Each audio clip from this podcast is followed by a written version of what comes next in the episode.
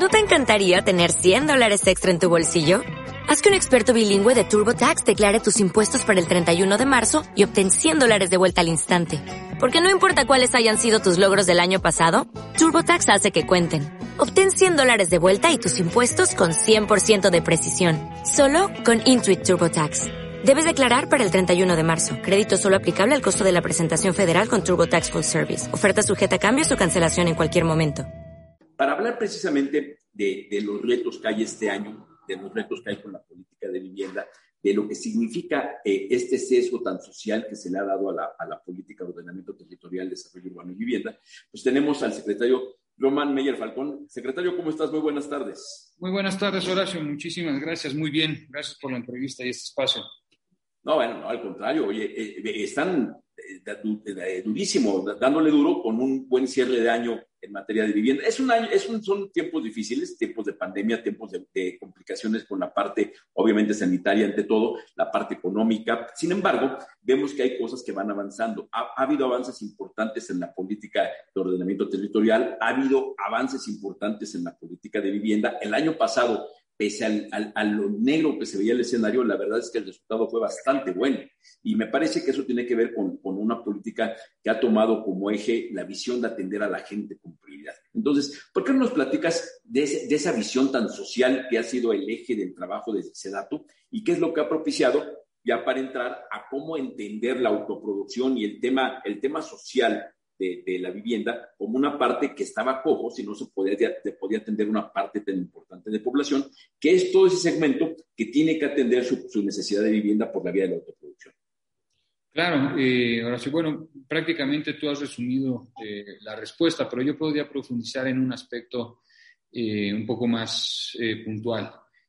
A ver, nosotros eh, con base en el Programa Nacional de Vivienda que, digamos, está en proceso de ser publicado, pero digamos que ya está arriba en la plataforma de la Secretaría, nosotros eh, generamos un diagnóstico, eh, todo el proceso de transición, con base en información que tendríamos de los últimos censos del INEGI. Ahora habrá que actualizarlo con el último que ya se tiene al respecto y ver cómo esto afecta, digamos, los las metas y los objetivos del Programa Nacional de Vivienda. Pero bueno, yo podría resumir que en términos generales lo que podría distinguir la política de vivienda de otros sexenios es que no el interés central de la política de vivienda en este sexenio particularmente por parte, digamos, del gobierno federal y del presidente de la República no es la colocación masiva de créditos, no es eh, estar buscando, digamos, el volumen de colocación, sino entender a la vivienda más como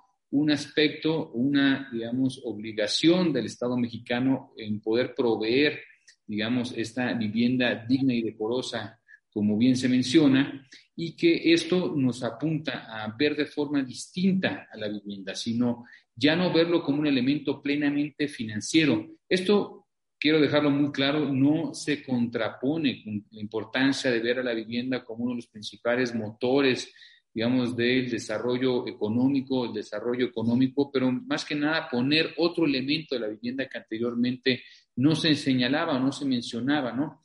Simplemente se veía, digamos, la colocación masiva de estos créditos.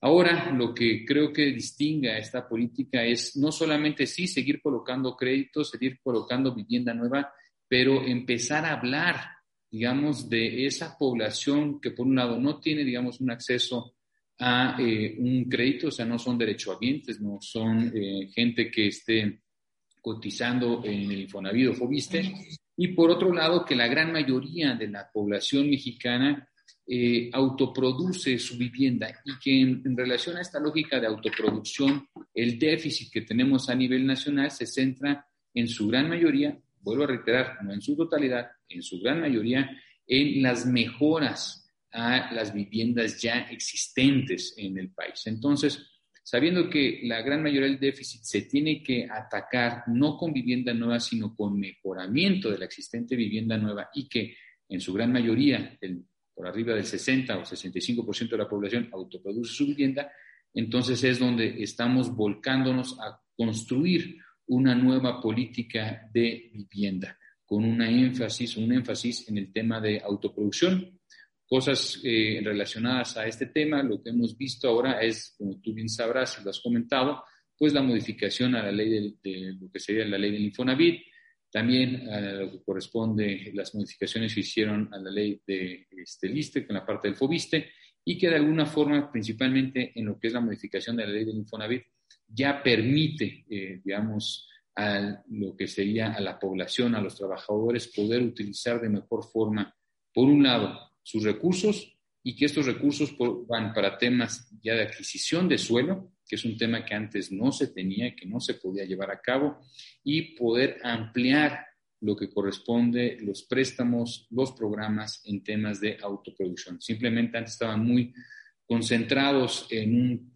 crédito de 60, 65 mil pesos eh, y ahora pues ya se puede ampliar.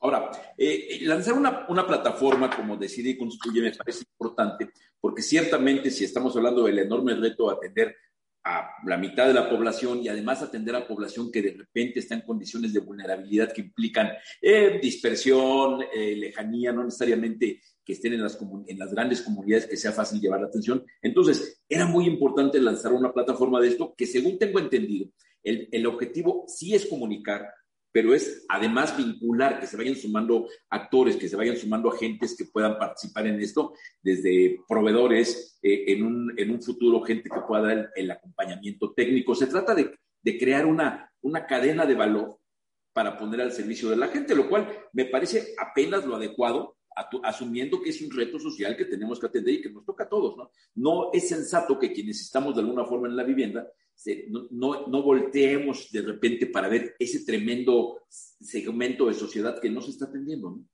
Sí, y como bien comentas, Horacio, la plataforma eh, es un elemento de información. Eso es lo que tenemos. No estamos eh, generando nueva información, no estamos aquí este, desarrollando el hilo negro, simplemente estamos juntando la información que se tiene ya disponible en otras fuentes de información y en esta primera etapa, digamos, de la plataforma, la primera etapa básica con la cual nosotros arrancamos, pues bueno, vienen elementos como eh, un par, digamos, ocho proyectos ejecutivos. Estamos esperando poder ampliar esto de viviendas con, digamos, una lógica regional, con una lógica, digamos, de materiales de la región que se puedan descargar, que se puedan descargar todos los planos, también lo que corresponde al tema de la calculadora de precios, ese es un tema muy importante. Hay, digamos, mecanismos en los cuales eh, uno va respondiendo diferentes preguntas y se va determinando cuáles son las necesidades de esa vivienda. Eh, esa calculadora se puede, digamos, explotar los insumos, se pueden imprimir, se pueden tener, digamos, la información mucho más desagregada. Entonces, poco a poco vamos eh, sumando información eh, pertinente, básica para la toma de decisiones en materia de autoproducción. Ya la población hoy en día eh, autoproduce su vivienda. Bueno, creo que desde un inicio México autoproduce su vivienda. Más bien esa modificación de la autoproducción allá la adquisición de una vivienda ya, digamos, desarrollada es algo que pues se ha visto a partir de mediados del siglo XX en adelante, pero pues no era el uso y costumbre, digamos, no solamente la sociedad mexicana, sino a nivel mundial. Entonces, más bien estamos buscando ese punto de encuentro de información y es una plataforma viva. Cada vez se va a ir mejorando mucho más el tema normativo, que podamos ya pronto tener toda la información de lo que solicita cada uno de los diferentes municipios, los trámites que, como tú sabrás, pues es algo que este, también les afecta mucho a los inversionistas que hacen vivienda y promocionan vivienda nueva, pues es saber eh, los trámites, los costos y los tiempos para que ellos puedan, eh, con base en ello, proyectar, digamos, este, su eh, colocación de vivienda. Y muchas veces nos han dicho, oye, es que no es lo mismo sacar un permiso de construcción en algún municipio de Jalisco como lo que me pasa en otros municipios de Pueblo, Michoacán. Y hay ciertos puntos donde las empresas o los desarrolladores prefieren no entrar porque no tienen certeza sobre su inversión, ¿no? Entonces, creemos que también esta plataforma, con algo que ha venido trabajando en Infonavit y la Secretaría de Economía, que es lo que sería la ventanilla única, es empezar a, trabajar de forma conjunta para que pues vayamos generando los mecanismos suficientes para que empecemos a homologar los criterios de información, trámites, costos a nivel nacional, o por lo menos si no se pueden homologar eh, de forma rápida, sí tener toda la información disponible. A mí me parecen dos cosas muy relevantes. Una es un tema de justicia, reconocer, porque esta plataforma independiente está eh, reconociendo esta realidad y le está dando su valor y le está dando a la gente la atención debida, cosa que no pasaba, lo cual me parece muy destacado. Y lo segundo, que la plataforma funciona como un punto de encuentro donde algunos que podemos aportar algo, me imagino que también habrá forma de que nos sumemos, ¿no? Habrá forma de sumar arquitectos, habrá forma de sumar gente que produce tecnologías, que vende insumos, en fin, me parece que esto puede ser muy interesante para que la gente tenga acceso a, a los mejores acompañamientos, a las mejores tecnologías, al respaldo de saber, de repente el puro hecho de saber a qué programas tiene derecho, ya es un mundo de diferencia, porque en muchas ocasiones el, el primer punto de desprotección de la gente es no conocer a qué tiene derecho. Efectivamente, y concuerdo, el punto más delicado, digo, en general, pero es la falta de información. O sea, mientras que una persona, nosotros como individuos, no tengamos la información suficiente para la mejor toma de decisión como, digamos, eh, ciudadanos mexicanos, pues, digamos, tenemos en riesgo que todo, eh, pues, pueda salir mal, ¿no? O sea, desde el tema de la edificación, desde el tema de planeación, los costos pueden ser mayores a lo que tenía la familia, digamos, en mente. Entonces, eh, lo que buscamos es poco a poco también, pero digo, en el mediano plazo, estamos hablando a lo mejor el próximo año o dentro de los próximos dos años, ya empezar a conformar ese banco de datos de posibles, digamos, eh, proyectistas, ingenieros, este, gente que está vinculado al tema de construcción y que esté en la base de datos. Ahora, lo importante es ver cómo se podrían certificar. Ese es uno de los temas que estamos ahorita aquí discutiendo internamente, cómo podemos certificar a ese personal técnico, ¿no?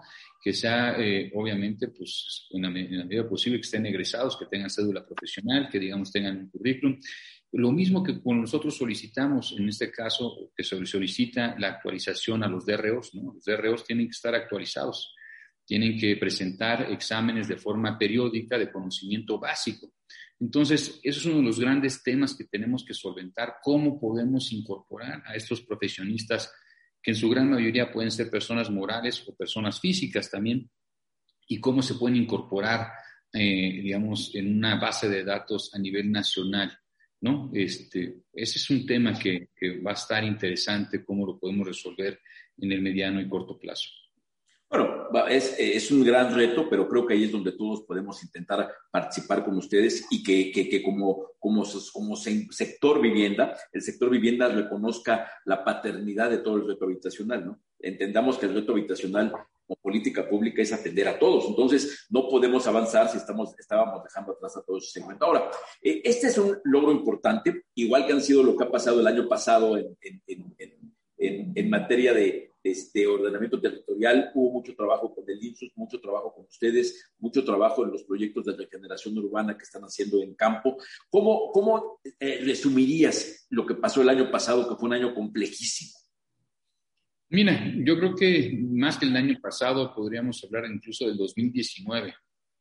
Para esta Secretaría, digamos, la conformación de cuerpos técnicos ha sido uno de los grandes eh, retos a llevar a cabo y que es, un, digamos, un proceso constante.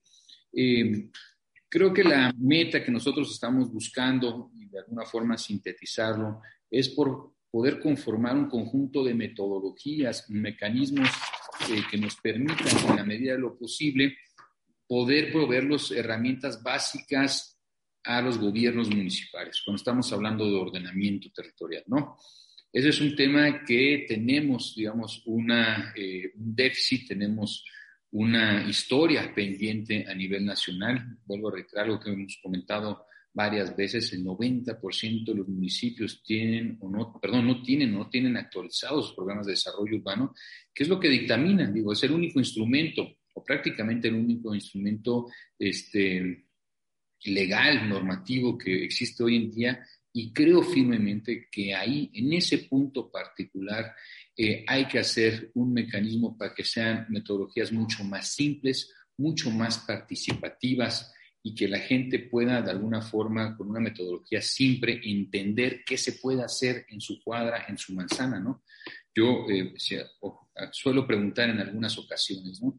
¿Quién de nosotros hemos leído el programa de desarrollo urbano del municipio, la alcaldía en el que vivimos? La gran mayoría de los mexicanos No sé tú, Horacio, supongo que sí, debiste haber leído este, bastante claro el programa de desarrollo de donde estás viviendo, en la colonia donde vives, el municipio donde vives, la alcaldía, pero la gran mayoría no. La gran mayoría no lo hace y me temo que a comparación de otros países, eh, nosotros estamos por debajo de lo que corresponde el conocimiento de los programas y los planes de desarrollo de las autoridades locales. Entonces, creo que es una gran oportunidad simplificar y maximizar eh, estos, este entendimiento, estas herramientas, ¿no? que no simplemente queden en manos de consultores que copian los modelitos, ¿no? y a veces hasta puedes leer en algunos programas de desarrollo urbano municipales que ponen el dato del municipio de al lado, que se lo llevan, ¿no? y que pues no, no tienen mucho eh, congruencia. Pero pues creo que ahí hay una gran oportunidad de desarrollo económico en el país.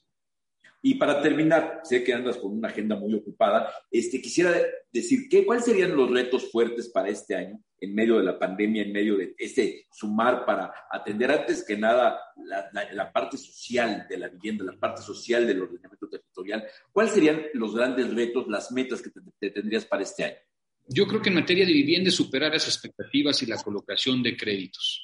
O sea, creo yo, y lo he venido platicando con el sector, hemos tenido tenemos pláticas con el director vocal del FOBISTA, el director del Infonavit, eh, Jorge Mendoza, la propia doctora Edna Vega, nosotros, de, digamos, la colocación de créditos y las acciones en materia de viviendas, a los subsidios nosotros esperamos subir eh, considerablemente el pronóstico de lo que se hizo en este año, en el 2020.